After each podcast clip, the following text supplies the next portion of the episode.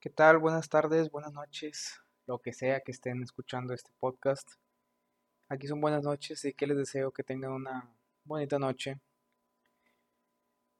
Sí, yo sé que este título del episodio es controversial por el nombre y lo entiendo. Ya me criticaron mucho de inicio, este, pero vayamos a, a entrar un poquito en contexto para que, pues antes de que me critiquen, vayan entendiendo qué es lo que quiero dar a entender con este episodio. Todo comienza eh, citando que hace, unas, hace unos meses un militante del partido político Morena aquí en México en una entrevista hizo mención que se puede comparar el presidente actual de México con una figura relevante como lo es Jesús eh, o Mahoma, este, ambos profetas en la religión cristiana y musulmana, musulmana respectivamente también una, un artículo de un periódico inglés en donde afirma que el presidente es un falso mesías. Y aquí es donde, donde quiero entrar a, a detalle de cómo comparar a una figura política, a un cargo gubernamental, con alguien, pues con alguna deidad.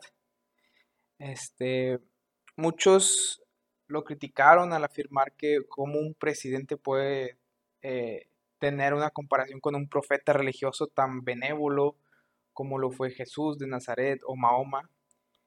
Pero qué tan real puede ser una comparación entre ellos como un, con un presidente populista. Primero que nada, entendamos qué es el populismo.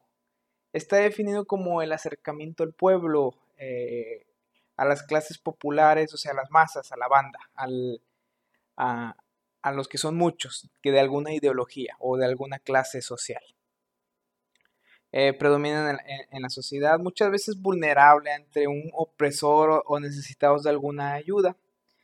En otras palabras, podemos entender que el populista se gana dando soluciones sencillas para problemas complejos. Así es como ganamos la atención y la aceptación de las masas. Algo que está en la política es, es algo de mucha ayuda, es el acercarte a los que son muchos, porque pues eh, un voto de alguien de clase este, social eh, menor vale el mismo voto que alguien de clase social eh, arriba, ¿verdad? Entonces, el acercarte a las masas es una ventaja política. Y pues me gustaría abrir con unas frases de... Vamos a, entrar, como dicen los maestros, entrar en materia desde lo más, desde la base de todo, de todo este tema. Empezar hablando de las frases de Jesús y Mahoma. Dice Jesús, yo soy la luz del mundo, el que me sigue no andará en tinieblas, sino que tendrá la luz de la vida así como dice Mahoma, todo aquel a quien, a quien Dios le dirige será bien dirigido y aquellos a quienes extravía de seguro perecerán. nos hace, eso nos hace dar un sentido religioso, eh, rindiéndole un culto a un ser omnipotente, omnipresente, como lo traduzco, pero todo esto de, del omnipotente omnipresente, este, algún poder absoluto, ¿cómo lo traducimos a la política? Es el llamado absolutismo, que en estas épocas del siglo XXI ya no es tan, o bueno, al menos en países eh, este, democráticos, este, con democracia vaya, este, es una frase que no se escucha mucho, el absolutismo. Es parte del, del, del del absolutismo podemos entender un monoteísmo que es, que es centrar un poder, centrar una atención, centrar un, un, un todo en alguien, en una sola, un solo ser.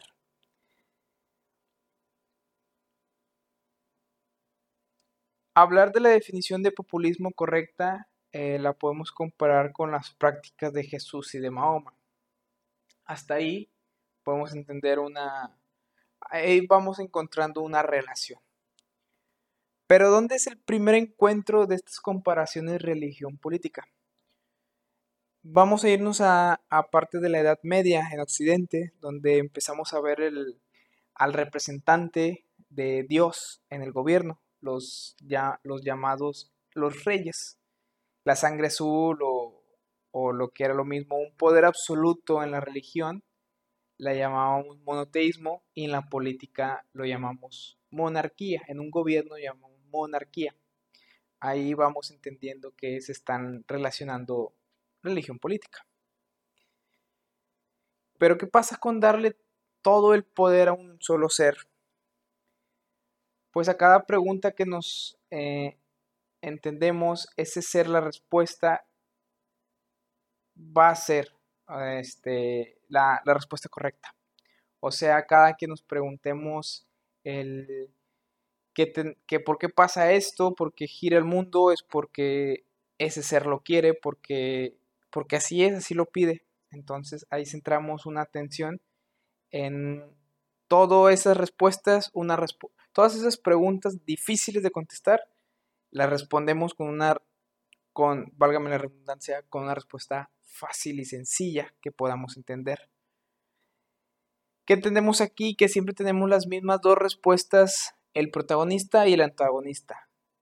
Una situación que polarizaba la mente eh, a es o no, o es bueno o es malo, es uno o es otro. Eh, y sí, ¿a qué les recuerda esto? este, por ejemplo, al ser el rey más alto, el más alto en la jerarquía, veían mal a que podrían tener un poco de poder sin ser el rey. O sea, si tú no eres el rey y estás acercándote a su mismo nivel de, poder, entonces eres malo, porque no puedes tener más igual o más poder que, que este ser supremo. Esto sucede cuando cuando vemos a un empresario o cuando vemos a alguien, una figura que, no es el poder absoluto que está agarrando fuerza, este, impacto en la sociedad, jerarquía.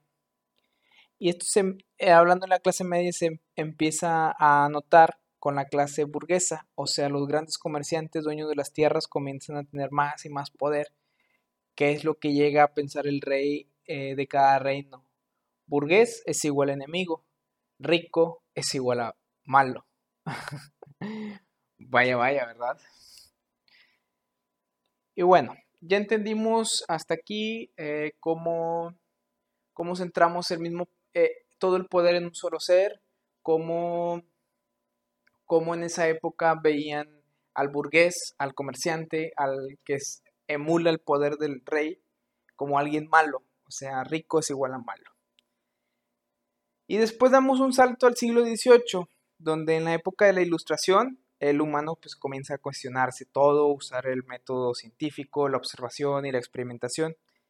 Tenemos a el padre del liberalismo, John Locke, cuando él se cuestiona si en verdad el poder divino del rey eh, se lo otorga a Dios. En ese momento tenemos un nuevo concepto que es el liberalismo comenzamos a separar el poder divino en el gobierno. Tenemos la famosa llamada la Revolución Francesa, a costa de las desigualdades, la opresión y estos nuevos cuestionamientos. Tenemos ahora el Congreso, dividimos el poder y ya no dependemos de la religión para tomar decisiones en un, pueblo, en, unas tierras, en un, en un gobierno. Eh, ya podemos dividir, separar la religión de la del gobierno. Este, y como dato, ya que hablamos mucho de liberalismo, que lo podemos entender como quitarle la jurisdicción a la iglesia en temas jurídicos y económicos, eh, quitar, este, dárselos a... separar a ver quién se va a hacer cargo de esos temas. El famoso neoliberalismo que empieza a usarse en los 70s, 80s, si no mal recuerdo, trata de quitarle ese mismo poder al Estado de los asuntos jurídicos y económicos. O sea, es, ese liberalismo es quitarle ese poder a, quien es el poder a cargo. En resumen, podemos ver que la religión y la política, por más que sean polos opuestos, sea lo más polarizado en estas opiniones, eh, que es como que nadie quiere hablar de esos temas en la mesa, ¿verdad? O sea, como que uno, religión y política, no, nunca los toques en la mesa porque todos van a discutir, siempre Pues no, hay que entender que estos temas se tienen que hablar, que hay puntos que pueden converger, eh, que pueden usarse de, en, en, relación. Eh, y pues no, no, está mal tocarlos, no, no vamos a, separarnos por, por, nuestras diferentes ideologías. Entonces, con este tema, que es lo que les quiero dar a entender, sí se criticó mucho cómo, cómo compararlo a un presidente con un, un pues alguien de la, de la religión, pero no es tan descabellada. Aquí lo que los invito es a, pues a, cuestionarnos, a pensar si alguien loco realmente está loco, si alguien dice cosas descabelladas en verdad están descabelladas. Y pues con esto podemos cerrar el tema que podemos comparar a alguien en la política con alguien en la religión. Espero les haya gustado este tema, estos 11 minutos, casi 12, los hayan entretenido y esperemos que nos sigan en el próximo episodio de Diálogos para Trascender. Muchas gracias, que estén bien y hablamos pronto. Saludos.